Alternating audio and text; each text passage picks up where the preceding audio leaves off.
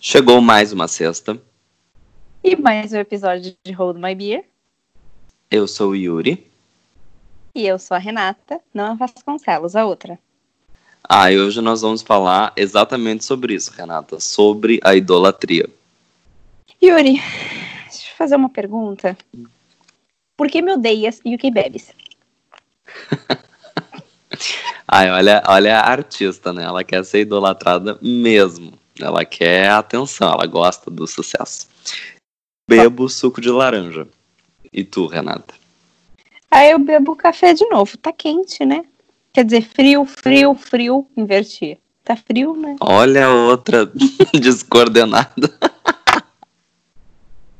Eu tô tão louca nessa semana que eu já tô descoordenando entre o que é frio e o que é quente. Já não sei mais. A quarentena afetou até isso.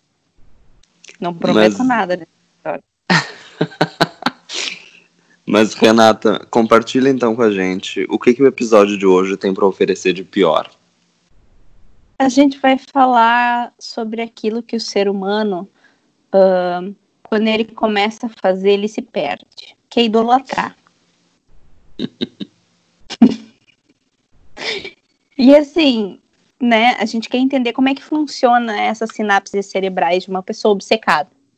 Assim, qual, é- qual é o ponto que ela se perde, assim, como- dá pra saber que é uma como uma pessoa é com base em quem ela admira? O que que tu acha? Ah, eu acho que sim, Renata. Mais ou menos no estilo Diga-me quem exaltas que te direi quem és. Eu acho que dá pra traçar assim bem o perfil de uma pessoa quando tu observa exatamente de quem ela é fã, quem ela admira. É claro que isso às vezes vai para umas esferas um pouco mais dúbias assim, porque eu sigo ah, Bom, não eu, porque no caso isso não é verdade. Mas uma pessoa que segue, por exemplo, o Bolsonaro nas redes sociais, no Twitter, Chegou. não necessariamente está endossando o quê? Chegou, chegou, botando dedo no cu e causando gritaria no episódio no início. Não, mas por exemplo, é- a pessoa que segue o Bolsonaro nas redes sociais, ela não necessariamente endossa tudo aquilo que ele, que ele posta, entendeu? Não é porque ela tá seguindo que ela tá endossando a figura dele online. Ela tá acompanhando, na verdade, ela tá atenta ao material que está sendo produzido. Sim. Então, é por isso que eu digo que às vezes esse tipo de interpretação pode se tornar um pouco enviesada. No sentido de que muitas vezes parece assim que a pessoa tem uma admiração por alguém, quando na verdade ela está simplesmente analisando de perto o que se passa. Acho que são cenários bem diferentes. É claro que tem gente que segue justamente por causa disso, porque admira e porque é obcecada. Hoje, particularmente, a única coisa que eu idolatro é a azitromicina, porque eu não passo bem. Mas, de maneira geral, eu diria que as pessoas são capazes de idolatrar e adorar fervorosamente a mais variada série de coisas. Nossa, eu não tenho uma definição. Agora, quando você. Na verdade, quando você estava respondendo sobre se tem como saber como uma pessoa é com base naquela admira, eu fiquei um pouco pensativa, Yuri. Será que episódio passado eu disse que eu adorava Britney? É, ela- tu a disse que tu adorava Britney, tu disse que tu Oh, te identificava bastante com a Manu Gavassi. Ah, ah, pronto, começou. Ah, ah, pronto. Agora vai. Agora vai, deixa eu puxar minha espingarda aqui, já que a gente tá quase regulamentado. Fica na tua casa que eu vou aí te matar. Mas, assim, Não, não, mas seguinte, pode falar, Não, eu acho que eu sou mais a Britney surtada do que a Manu Gavassi. Ah, pelo Não menos tão- isso, né? Eu realmente, eu realmente prefiro, Renata, que tu passe a zero na cabeça. Não, muito audacioso, não gostei. Vou continuar com a minha juba aqui de leão. Mas, voltando, fiquei um pouco preocupada ainda assim. Mas eu, eu, conheço algumas pessoas, não são amigas. Não posso jogar nomes aqui, né? A gente evita processo. Teve uma vez que falaram, ah, eu admiro fulano. E não vou falar aqui porque senão a pessoa vai que ela escuta. E aí eu fiquei pensando, pô, faz o maior sentido, né? Daí eu não gostava da youtuber, que a pessoa adorava. Aquilo fez muita. Teve uma boa conexão, assim, né? Sabe, quando você olha pra pessoa e você pensa, faz sentido. E aí, um tempo depois, essa mesma pessoa me falou que admirava um outro youtuber, tipo, um segundo, aquele era o primeiro do qual eu estava sabendo. Eu tive um segundo momento no qual eu pensei, faz todo sentido de novo. E aí eu comecei a ficar com essa impressão de que muitas vezes aquelas pessoas que a gente, ou, ou ídolos, ou enfim, que a gente admira, ele fala um pouco muito sobre nós. Pode ter uma certa identificação e ter outros motivos e tal, mas talvez fale muito sobre nós. E eu acho que faz sentido, né? Porque a gente vai idolatrar outra pessoa com vieses de identificação também. Ou então de inspiração ou identificação. Um, Uhum. ou É, ou mesmo que tu não te identifique. Não, não acho, porque eu acho que mesmo que tu não te identifique, talvez a pessoa tenha alguma algum traço que tu não enxerga em ti mesmo. É e daí verdade. vem essa, e daí vem essa inspiração, assim, por assim dizer. sim. E é agora que a gente colocou fogo no parquinho nos primeiros minutos do podcast. Exatamente. Ei. Então, voltando ao Bolsonaro. Como eu estava dizendo sobre essa nova ditadura não comunista, não tô brincando. E assim, por que que as pessoas orientam a própria vida em torno disso, sabe? Eu fico me perguntando assim, porque entre obsessão e admiração, como é que a gente entende essa linha tênue? Sabe, Renata, que essa é uma boa pergunta, na verdade. Porque eu, eu acho que uma coisa é a pessoa ser fã de alguém, sei lá, é fã da Maria Bethânia. Daí tem todos os discos, é, sei lá, tem todos os discos, tem uma tapeçaria com o nome da Maria Bethânia, tem, sei lá, uma tatuagem da Maria Bethânia, sabe, de cor, tem gosto pra tudo, entende? Então, eu acho que isso é uma coisa, eu não tenho nada contra as pessoas, assim, que tem algum tipo de material de entretenimento, ou uma pessoa de referência que é ídolo, eu acho que isso é até bastante normal. O problema é, eu acredito, justamente quando, bem como tu colocaste, as pessoas elas passam a orientar a vida delas de acordo com aquela personalidade ou com a atividade em torno daquela personalidade ou daquele tema, e aquilo ali passa justamente a se tornar uma obsessão. A pessoa ela fica vidrada naquele tipo de culto, porque é exatamente isso que parece. Parece que é uma espécie de culto. A gente abordou um pouco lateralmente esse tema no episódio de número 6, Arrogância ou Autoconfiança, em que inclusive aqui eu e a Renata entramos no nosso primeiro eh, embate. Justamente nós abordamos então um pouco desse tipo de tema em torno da adoração. É claro que lá era um, dirigido para uma noção de uma autoadoração, um amor próprio exacerbado, mas aqui a noção de culto ela é dirigida neste episódio em particular para os casos em que as pessoas realmente se voltam para alguém que é externo. E não necessariamente isso é uma celebridade, porque a gente pode facilmente pensar. Eu tive no ensino médio, olha aqui fazendo altas baixarias. Eita, vamos que agora fica boa. Manda, manda, manda Eu- baixaria. Eu tive uma copycat no ensino médio. Tá, espera, o que que é isso? Um copycat é uma pessoa que simplesmente te imita. Ah, tá, continua. E, e daí, assim, tudo começou num outubro ingênuo, quando eu tinha, tinha aquela campanha de em outubro as pessoas colocarem fotos de desenho animado no perfil. E eu, obviamente, coloquei do Simba, porque quem me conhece sabe que o- eu sou simplesmente aficionado pelo Rei Leão. Inclusive, ontem eu chorei espontaneamente por causa do Mufasa. É claro que eu tava doente, então eu tava muito sensível. Mas chorei horrores. Chorei, guria, chorei. E, e daí eu coloquei o Simba de foto de perfil. E daí a menina foi lá e colocou o Simba também de foto de perfil. E daí eu falei, o que está acontecendo aqui? E daí ela começou a me seguir no Twitter, e ela começou a me seguir no Tumblr, e começou a ficar uma coisa um pouco estranha a maneira como ela me copiava. E daí ela começou a copiar os meus tweets. Ah, mentira.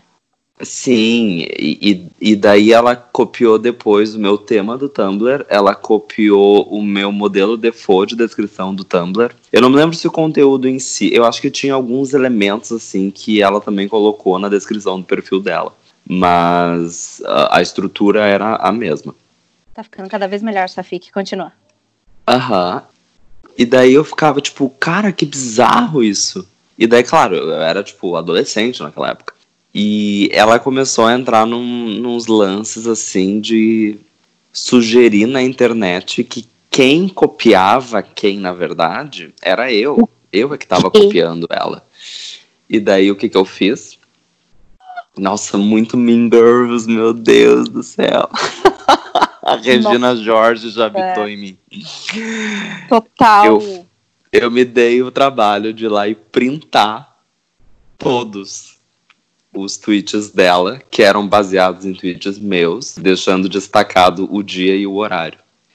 E daí eu lancei numa. Eu não me lembro, era uma espécie de plataforma. Era uma, era uma nuvem rupestre, assim, da época, sabe? Mas era um lugar para armazenamento e compartilhamento de imagens. Uhum. E daí eu uh, compartilhei isso nas redes sociais, os meus amigos todos pilharam muito, porque eles viam ela fazendo e achavam aquilo bizarro também. E daí a menina, tipo, excluiu todas as redes sociais e eu fiquei me sentindo levemente culpado. Ah, não. E eu nunca mais tive contato com ela, mas foi uma experiência muito, muito estranha. Então eu posso dizer que eu já vivi isso e eu entrei nesse tópico justamente para dizer que nem sempre é com uma celebridade que isso acontece a gente tem casos de admiração e obsessão que, na verdade, envolvem pessoas ordinárias. Sim, gente comum. É claro que isso já entra no tópico de psicopatia e, e, outra, e outros tipos de desordem mental ou de personalidade.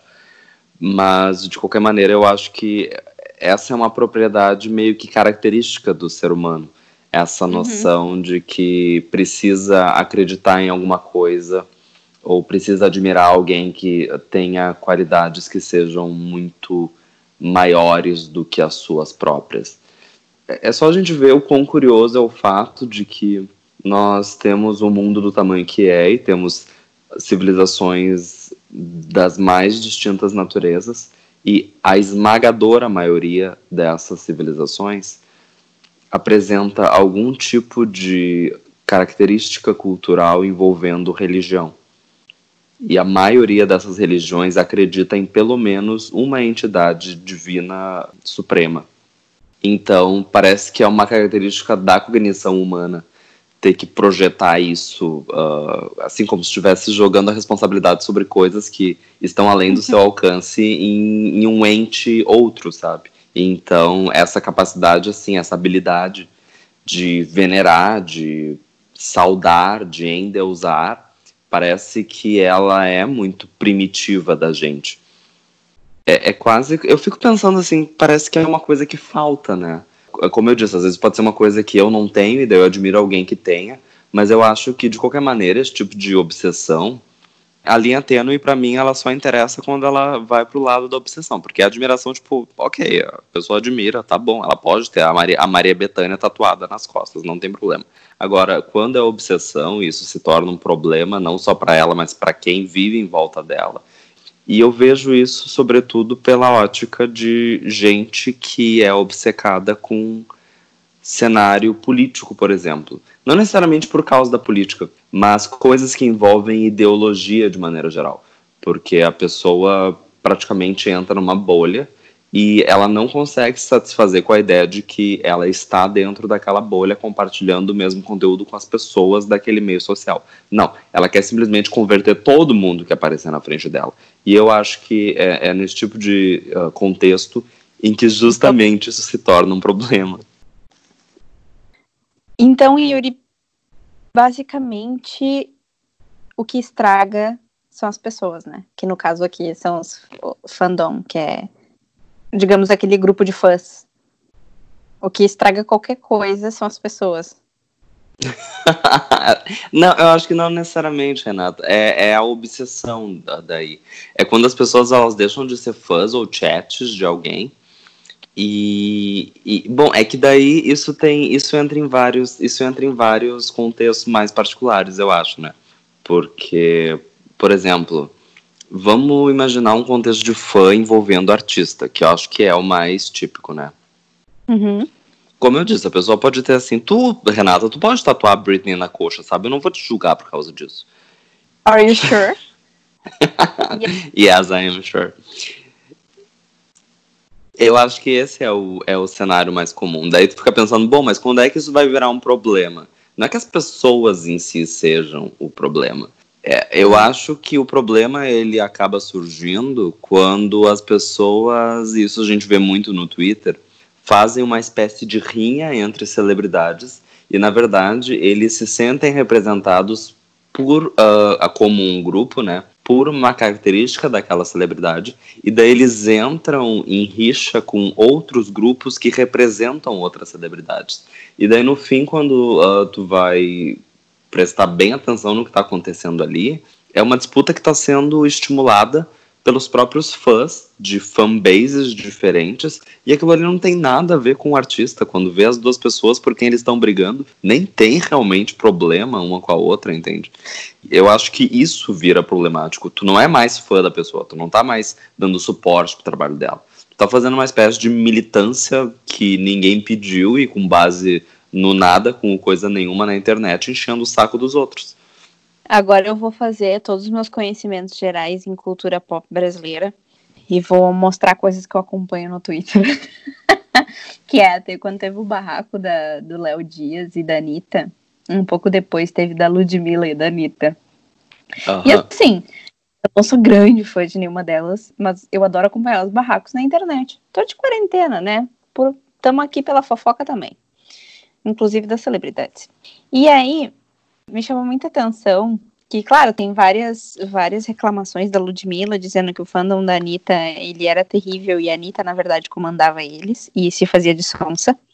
E, e ela dizendo que, tipo, a galera atacava a Ludmilla enlouquecidamente. E aí a Ludmilla mandando um WhatsApp pra Anitta dizendo, ou, oh, explica lá pra sua galera, os seus fãs estão me atacando. Então, muitas vezes, principalmente nesse meio, assim, digamos, celebridade, semi-celebridade, músicos, artistas em geral, muitas vezes as pessoas que estão brigando também não têm exatamente um problema, mas elas viram soldadinho para criar uma guerra que duas pessoas, as principais, não estão lutando. É como se tu, você botasse duas, na verdade, assim, duas pessoas falando pro exército, por favor, ataquem um ao outro.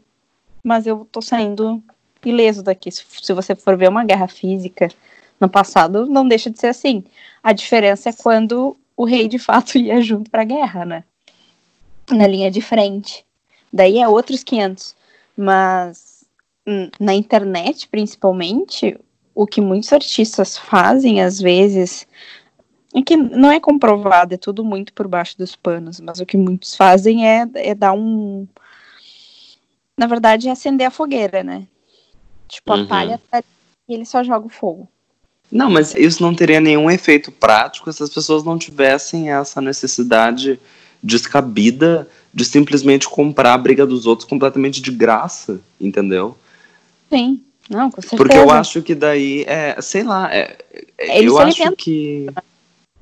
É, é exatamente isso. É, eu acho que foi um gancho que eu tentei iniciar agora há pouco e não consegui, mas para mim, o que parece essa ideia assim de obsessão muito, muito forte é uma espécie de vazio que a pessoa tem que Sim. simplesmente ela por alguma razão não consegue preencher na vida dela com algo que lhe falta e daí ela busca isso por meio da admiração por outras pessoas e inclusive ocupando na agenda dela um, um, uma série de atividades que, na verdade, dizem respeito a essa espécie de militância, que é bem o estilo do que tu acabou de descrever.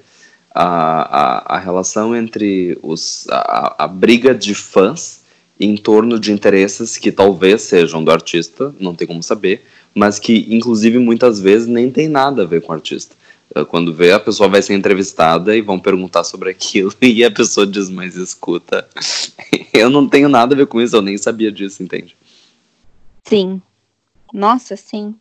E é sempre, e é sempre essa coisa de quando você está defendendo muito, você acha que a pessoa faria, digamos, o mesmo por você. Às vezes, em alguns casos eles sabem que não, ou não sei, eles têm um, existe uma certa necessidade de querer muito ser notado pelo ídolo, mas a pessoa vive por aquilo. É muito doido, assim. Quando a gente fala o que que conceituando um, um fandom de uma forma geral, o que é? São pessoas que estão tipo obcecadas por algo. Algumas de um modo mais saudável, outras não tanto. Onde vivem em todo lugar as pessoas são obcecadas por coisas completamente diversas e a gente não tem a menor ideia.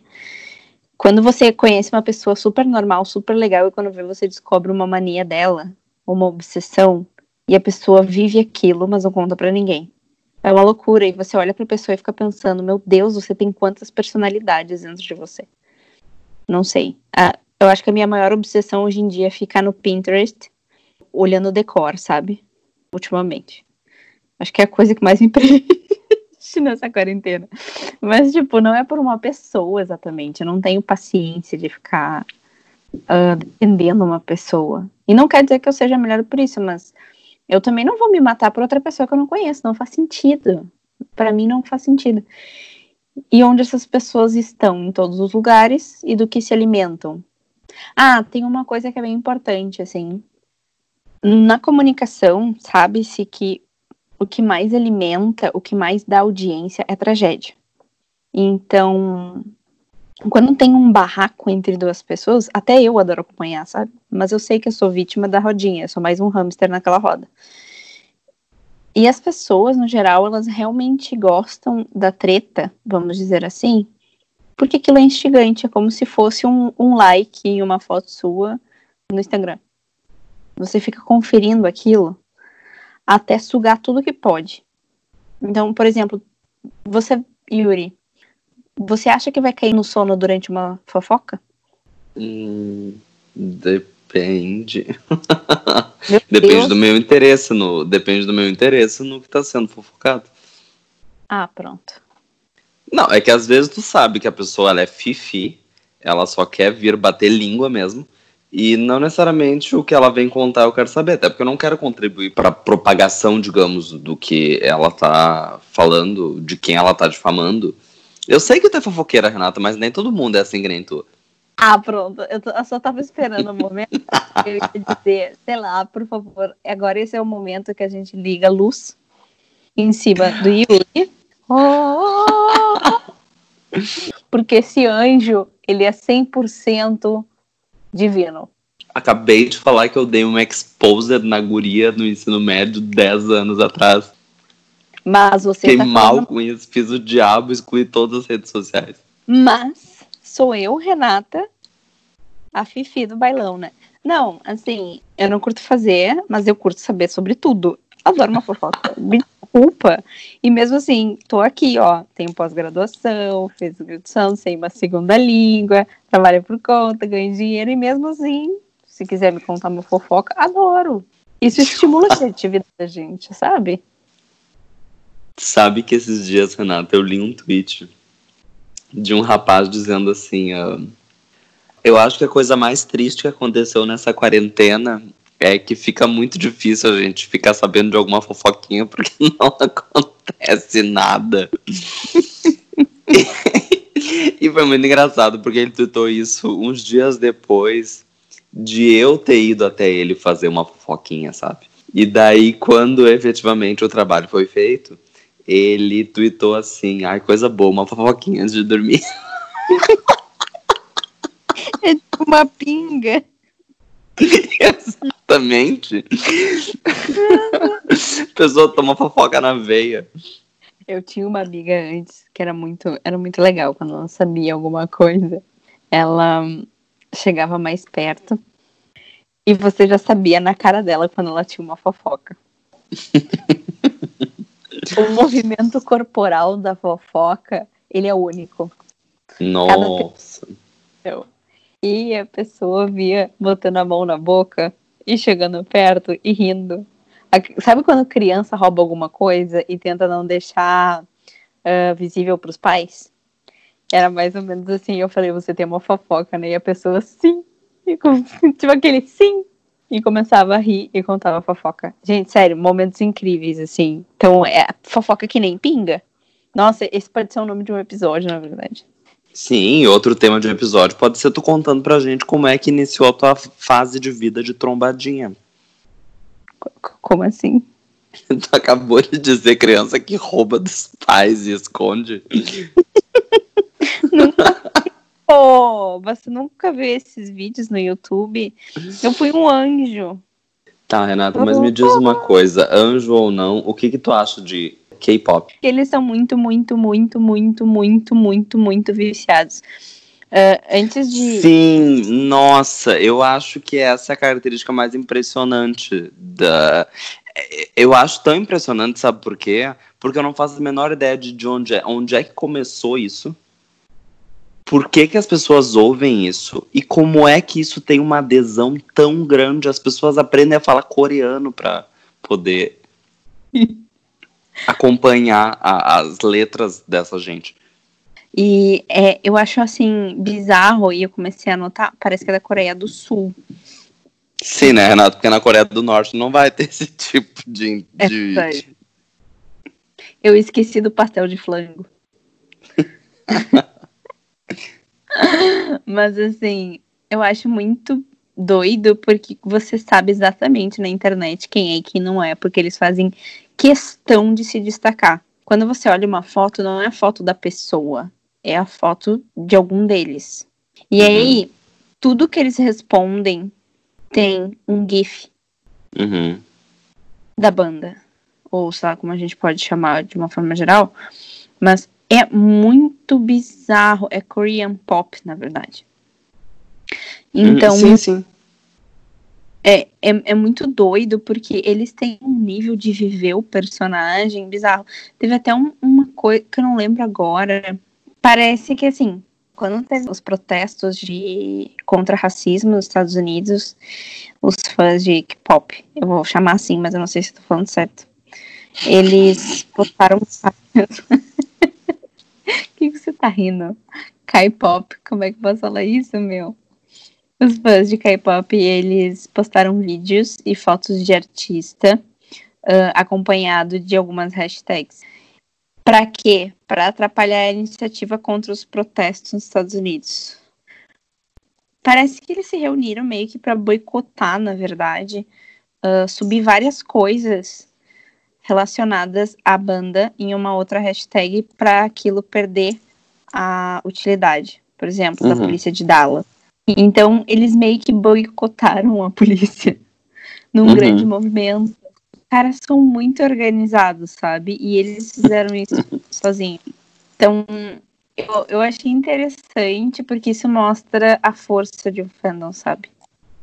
Uhum. É muito significativo. Mas, assim, eles utilizaram tudo que eles sabem, se organizaram de uma forma que eles conseguiram ter um resultado. Gente, eles, eles são melhores do que muitos, eles deviam dar aula de protesto, de certa forma.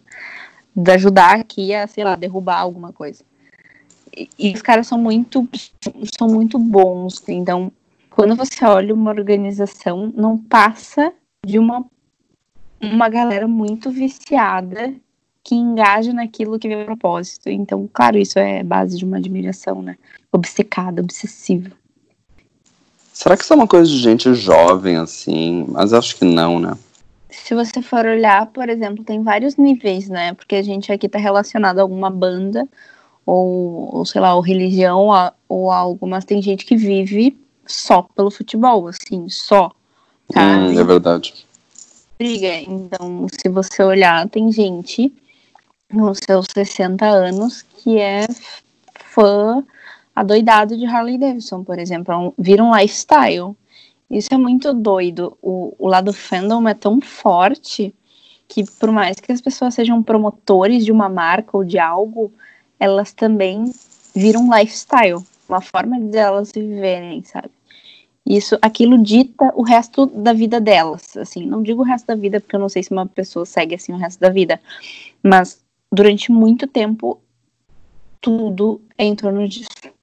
Eu nunca tive esse nível, por exemplo, eu amava Harry Potter, mas eu nunca tive também o nível de só viver aquilo, entendeu?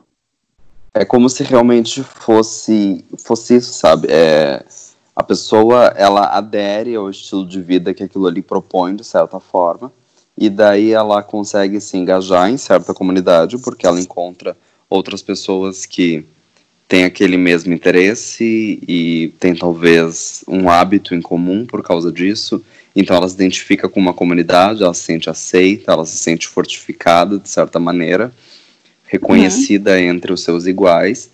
E eu acho que até aí tudo bem, sabe? É até sadio, talvez, a pessoa. Sei lá, se a pessoa é um pouco mais introvertida e, e, tem problemas de socialização, é importante que ela passe por esse tipo de fase em que ela consiga se identificar com outros por meio de um gosto em comum. Eu acho que o problema é quando isso interfere na tua vida. Não só vira um, um, um lifestyle, como tu diz, como também é, é tão radical a ponto de isso trazer medidas muito extremas para tua vida e talvez tu nem te dá conta disso. Tem gente que é interessante tu, tu, mencionar o futebol, porque eu já vi gente que brigou por causa de futebol no sentido assim de primeiro se agarrar a pau, terminar uhum. namoro, praticamente quase expulsar o filho de casa. Então, assim, são umas coisas que são muito impensáveis, sabe? Tipo, ah, o que, é. que teu filho fez? Ele, ele sequestrou alguém? Ele, ele, ele é matador de aluguel? Não, ele torce pro internacional, entendeu? É, é uma coisa que é muito impensável. E para algumas pessoas faz todo sentido, porque aquilo ali tá um, aquilo ali tá de maneira fanática, tão impregnado na tua veia, faz quase parte do teu código genético, que é, é quase como se fosse uma afronta que outra pessoa pensasse de outra maneira, e pior ainda, porque se a gente pega esse contexto que é esportivo do futebol, tem a ideia da diversidade, da rivalidade, porque os times jogam contra si. Então, é quase como se a pessoa realmente enxergasse a outra como um inimigo. Eu já vi muita gente se, se desentender em torno disso. Nossa, eu acho bizarro, assim, porque as pessoas perdem muito as estribeiras mesmo. Elas param de compreender entre o que um comportamento normal de um comportamento obsessivo, sabe? Eu acho que a pessoa ela perde esse tino mesmo. Não, é, é bem possível, porque senão não teria explicação tanta coisa, sabe? meio absurdo certas coisas assim que eu já vi. Mas hoje acredito que eu não conheço ninguém tão obcecado por alguma coisa. Até onde eu me lembre. Assim, Amada. De eleitor de Bolsonaro, sim. Desculpa. Amada, Esse... tu não usa o Twitter? Ah, eu uso sim.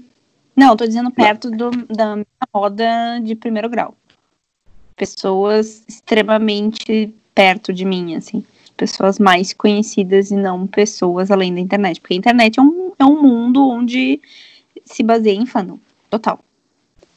Não, o que eu acho muito doido é que as pessoas acabem brigando em torno disso, sabe?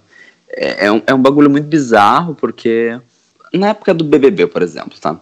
Em que houve uma grande disseminação, justamente, e, e eu acho ainda mais interessante, porque assim são fan accounts que são temporárias, sabe?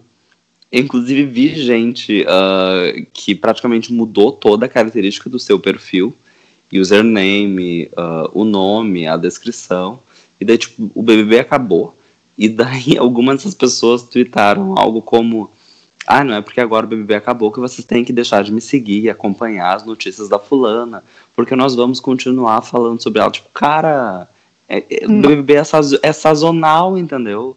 É o verão daquele ano e todo ano tem um novo. E daí, já pela altura do meio do ano, ninguém mais lembra quem foi Beltrano ou Ciclano dentro da casa, entendeu? Tu, uhum. tu, sabe? E daí, no calor do momento do verão, as pessoas estavam se degladiando na internet em torno daquilo. Isso é uma coisa que para mim não tem nenhum fundamento, não tem cabimento, cara. As pessoas votam nisso, as pessoas brigam umas com as outras, fazem análises profundas sobre o comportamento do fulano e por que deveríamos cancelar o ciclano. Cara, e assim, eu nunca. Hum, pelo menos ainda não conheci alguém que esteja completamente ocupado e, e seja, tipo, gerente de um fandom, sabe? Uhum. Ainda não então, tive o prazer. Ainda não tive esse prazer. Espero encontrá-la, por favor. Você se apresente. Se você estiver entre nós. Muito importante. Renata, mas assim, além da Britney, tu tem algum outro ídolo? Não, eu gosto de muitos. Uh, como é que eu posso dizer? Eu gosto de muitos artistas, no geral. Uh, Mary Streep é uma do cinema que eu adoro a atuação dela, mas eu, eu não, sei a vida inteira dela. Anne Hathaway também, essas as mais atuais, por exemplo. Musicalmente falando, eu curto várias bandas. Eu tenho as bandas raiz, que eu chamo, que é sempre de tempos em tempos eu volto nesses e são os que eu gosto mais se eu tivesse que escutar pro resto da vida. Mas eu não, eu não tenho essa paciência de conhecer tudo, sabe? De comprar livros e livros sobre um, um determinado, assim. Até quando eu era muito viciada em Harry Potter, por exemplo, eu tinha os livros, aí eu via as coisas na internet, mas não era nível de, meu Deus, eu preciso ter tudo deles. Até porque eu via umas coisas, por exemplo, pôster, eu falava, nossa, primeiro lugar que pôster feio. Segundo lugar que eu não vou comprar isso, a não ser que alguém me dê. Porque não vale o dinheiro, assim. Eu achava muito brega esses posters também. Mas saber tudo da pessoa? Não. Talvez alguns que eu mais gosto, por isso que eu amo, adoro a Britney, porque ela é muito louca, assim. Ela é muito louca, gente. Ela é muito maravilhosa, porque ela é muito ela. E ela contraria tudo. Então eu gosto dela, mas eu não. Tudo que eu sei, na verdade, foi o que eu acompanhei na época, né? Então, uma outra vez eu via coisas dela e depois não mais. Mas não, eu não tenho uma pessoa específica. Eu tenho preferidos, mas não. Uhum, sim, sim. Quanto mais velha fico, menos eu tenho motivos para tornar alguém um ídolo, sabe? É, por isso que eu perguntei mais cedo se tu não achava que isso era uma coisa que tinha a ver com a idade, sabe? Porque a gente fala bastante mal dos jovens aqui, mas é verdade, eles merecem. Porque o jovem ele tem disposição, ele tem tempo, entendeu? E ele já fez 82 com os comentários. 82 inimigos e 82 anos de idade. As duas coisas temos. Não, é, o jovem ele merece. Mas é porque eu acho que é bem típico da juventude isso. Tu tem menos preocupações, tu tem um círculo de amigos que é, tem uma dinâmica muito diferente do teu círculo de amizades de 10, 15 anos depois. Então, é, é, acho que é tudo assim muito propício para que a pessoa goste de várias coisas de maneira muito entusiasmada. Mas, como uhum. eu disse, eu acho que isso se mantém com bastante uh, consistência para pessoas de mais idade, inclusive em vários âmbitos. Aliás, Renata. Quando você fala, aliás, Renata. Ixi. aliás, Renata. Tipos de fandom. Qual que tu diria que é o mais obcecado? Alternativa A, de políticos. Alternativa B, de artistas da música. Alternativa C, de religião. Qual é a resposta, Pablo? Cara, eu não sei se é o contexto atual, assim, mas eu ando tendo a impressão que os. Nossa, eu não posso dizer. Que, é que, assim, os políticos eu vejo que não adianta, você nunca tem provas, nada, nada refutável. Para os artistas de música, eu acho que é mais fácil em muitos momentos, tipo, fazer a cabeça deles. Querendo dizer que fulana pode ter feito tal coisa, sabe? De religião, eu não sei. Nossa, Yuri, é, é um parâmetro difícil esses três aí. Você tem opinião de qual que mais faca na bota? Não, eu acho que eles realmente têm parâmetros diferentes por causa de motivos diferentes, assim. Uhum. O, o, político, por exemplo, eu acho que vai muito mais ao encontro de ideologia do que em relação aos artistas, aos cantores ou, ou bandas, enfim. Porque o espectro político, eu acho que ele é mais em torno, assim, de crenças e convicções e muitas vezes essa necessidade de determinar quais são os seus valores e fazer com que eles sejam reconhecidos diante da sociedade de maneira que seja caracterizado como pertencente a um determinado grupo. Eu acho que isso é bem específico de gente que faz a frente dessa militância de espectro político, seja de direita ou de esquerda. Eu acho que isso independe. Quando a gente trata daí de artistas, acho que daí são muitas nuances. Tem a, a relação, por exemplo, talvez de caráter mais artístico. As pessoas elas se identificam com o material artístico em si de um, de um determinado cantor, por exemplo, e daí elas passam justamente a cultuar aquela pessoa porque acham que o trabalho dela é muito bom, e daí as outras fases é que se desdobram, levando talvez a uma obsessão profunda com basicamente tudo que a pessoa faz. Inclusive a pessoa é cantora, dela é convidada para estrelar um filme, e daí tu vai lá e vai acompanhar todo o percurso dela e vai ser um entusiasta de todo o trabalho que ela fizer no cinema, mesmo que seja uma porcaria, entendeu? Porque tu já apoiava ela quando ela era cantora. Então Sim. tu tem que continuar apoiando. Sim, tu acha uma é coisa impensável, né? Aquela Kristen Stewart, sabe? Da, acho que é Crepúsculo, acho que esse é o nome dela. Todo mundo defende ela para umas coisas e tem outras pessoas que pensam, meu Deus, mas essa atuação dela é isso. Não, porque ela é incrível, que isso. Ai, sei lá tem umas pessoas assim que não tem como defender e as pessoas seguem defendendo. Uhum. E em relação à, à religião, eu acho que é uma coisa muito particular, sabe? Porque é, é crença, mas não é a mesma crença quando se envolve política. É uma coisa mais pessoal, é uma coisa mais íntima, assim. É a maneira como a pessoa se conecta, sei lá, com, com vários aspectos daí da vida dela. Mas é claro que isso ocupa um, um, espaço muito grande, principalmente quando as pessoas elas não são só religiosas, mas são fanáticas. E daí elas querem converter todo mundo que praticamente passa na frente. E eu acho que isso é muito, muito nocivo, porque a religião, as pessoas já fizeram, na verdade, coisas horríveis ao longo da história da humanidade em nome da religião. E eu acho isso muito, muito nocivo, porque também na política tem muito isso, sabe? Tu acaba vendendo uma ideia mais geral, quando na verdade tu tem razões próprias para estar tá levantando aquela bandeira, sabe? Então eu acho que esses dois esses dois alinhamentos em particular, eles são os mais perigosos. Sim.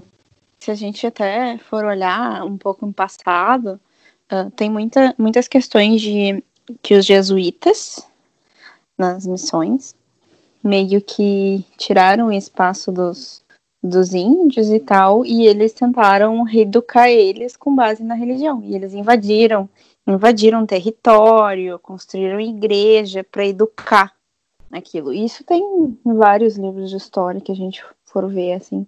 Então, a religião em si só muitas vezes, ainda que ela tenha muito um, o aspecto da fé, de dar força para a pessoa, através da, da fé em si, ela também pode ter um lado muito sombrio, né? Que é uma fé cega. Se a pessoa ela não constrói um certo discernimento fora daquilo também, acho que ela perde um pouco a. É, na verdade, é sobre isso que a gente está falando o episódio inteiro. Ela perde essa ideia de quando é too much, né? Uhum sabe quando ela tá passando limites, inclusive, tipo, às vezes morais.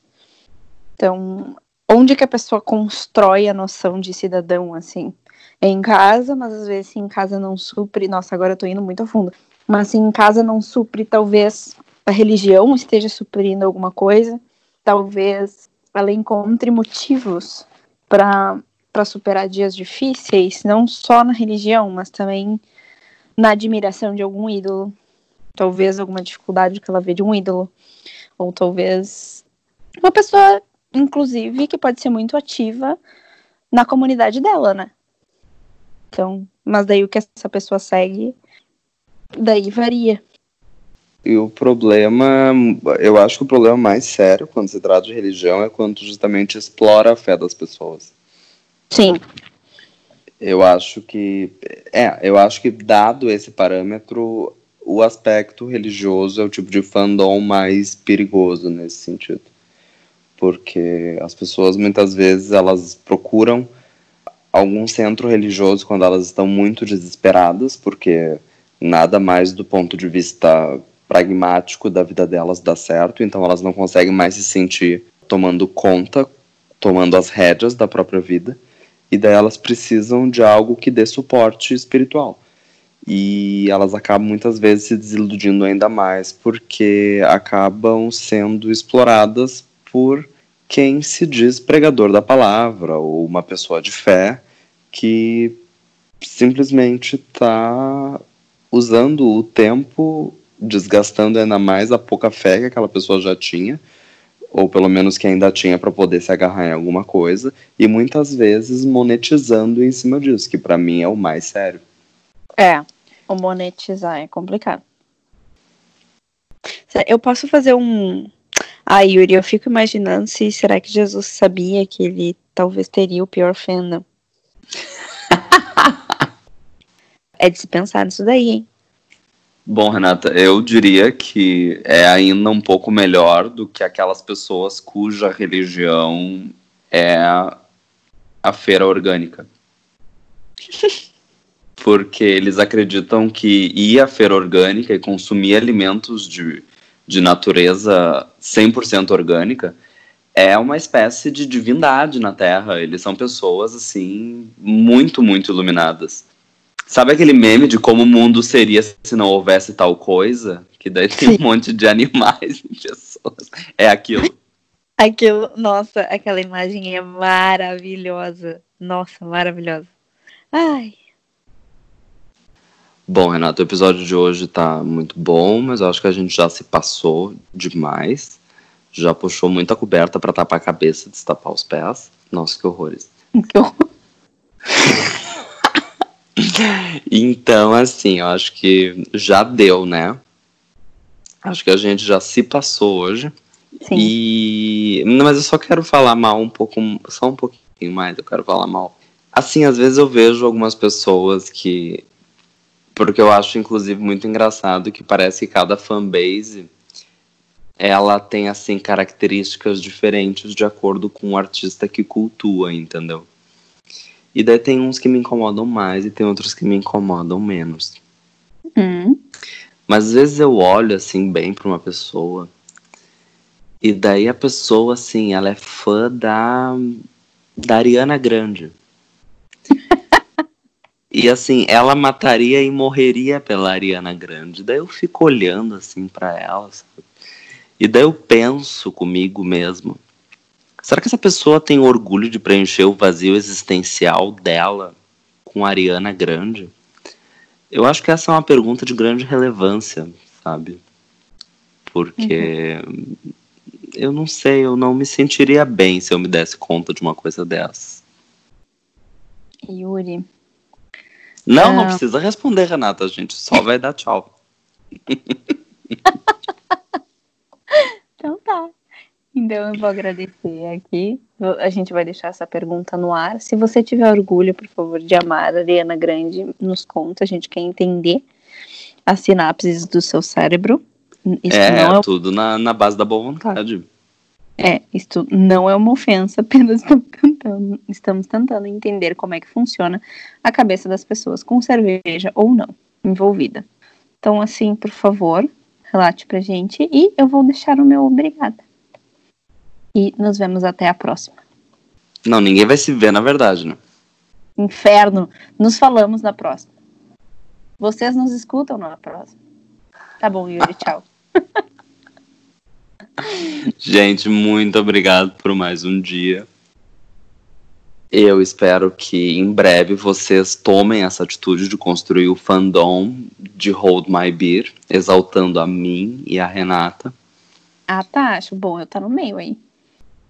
Ai, tudo bem, Renata. Já que tu insiste, eu te dou um autógrafo. Não precisa. Oh, não, obrigada. Eu quero da Renata Vasconcelos. Bom, eu sou Yuri Penz, o rejeitado, e desligo aqui. Pronto. Eu sou Renata Ro... Opa, já dei tchau.